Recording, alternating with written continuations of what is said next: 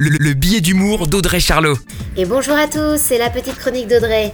Le mois de février arrive et pour les plus chanceux d'entre nous ou pas, les vacances au sport d'hiver.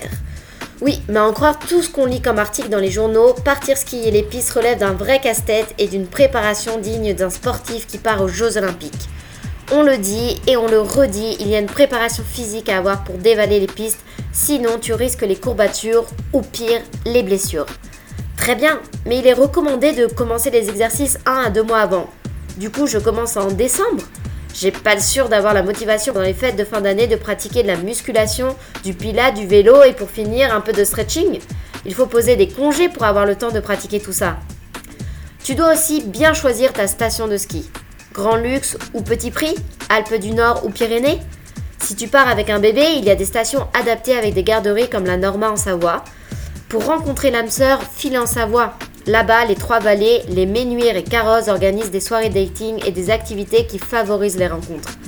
Par contre, si tu as un chien, prévois de rester sur les terrasses au soleil car aucun chien n'est admis sur les pistes. Pas une minute à perdre. Tu chausses tes baskets, tu mets ton jogging pour ton entraînement de marathonien. Bébé, rencontre avec ou sans chien, tu prends un papier et fais-toi un brainstorming pour organiser tes vacances au ski. Et sinon, tu as toujours l'option de partir au soleil. Bonne semaine à tous.